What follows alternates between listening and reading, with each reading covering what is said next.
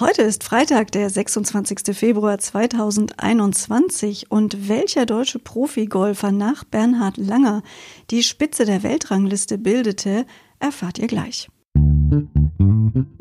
Was geschah heute, vor einem Jahr, vor 10, 50 oder 100 Jahren? Was geschah vor Jahr und Tag?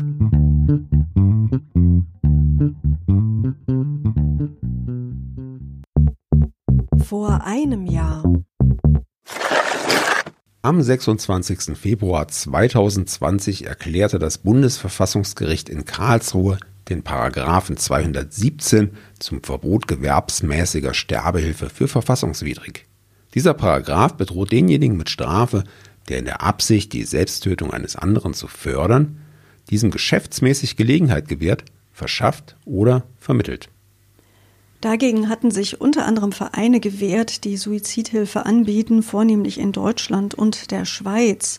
Auch schwer erkrankte Personen, die ihr Leben mit Hilfe eines solchen Vereins beenden möchten, und Ärzte hatten das Bundesverfassungsgericht angerufen, den Paragraphen zu überprüfen. Vor zehn Jahren. Ja, Anna, ich kenne mich mit Golf ja nun überhaupt gar nicht aus, deshalb kläre uns doch bitte auf, was es mit deinem Teaser auf sich hat. Ja, der Mann heißt Martin Keimer und genau heute vor zehn Jahren ist es ihm als zweitem deutschen Profigolfer nach Bernhard Langer gelungen, die Spitze der Weltrangliste im Golf zu erklettern, zumindest für zwei Monate. Dafür reichte ihm der Einzug ins Finale bei den World Golf Championships in Marana in Arizona. Vor 25 Jahren. Am 26. Februar 1996 wurde auf der 46. Berlinale der Film Sinn und Sinnlichkeit von Ang Lee mit dem Goldenen Bären ausgezeichnet.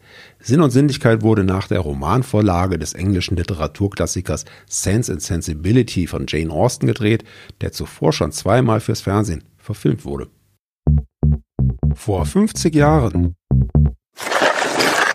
am 26. Februar 1971 trafen in der nordirischen Hauptstadt Belfast zum ersten Mal ein nordirischer Premierminister und ein römisch-katholischer Amtsträger zusammen.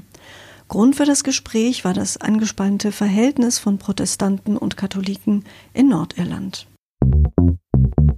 Und auch heute haben wir ein Geburtstagskind für euch mit Erika Badu, geboren am 26. Februar 1971 in Dallas in Texas. Sie ist eine US-amerikanische Soul-Sängerin, die auch im Jazz, RB und Hip-Hop zu Hause ist. Mhm, übrigens heißt Erika Badu mit eigentlichem Namen Erika A.B. Wright und große Aufmerksamkeit erreichte sie vor allem mit ihrem Debütalbum Baduism, das mit dreifach Platin ausgezeichnet wurde.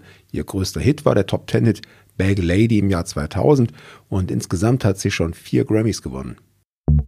Vor 75 Jahren.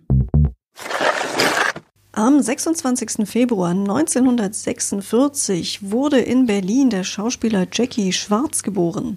Er zählte mit rund 120 Film- und Fernsehrollen zu den meistbeschäftigten Darstellern bei der DEFA und dem Fernsehen der DDR.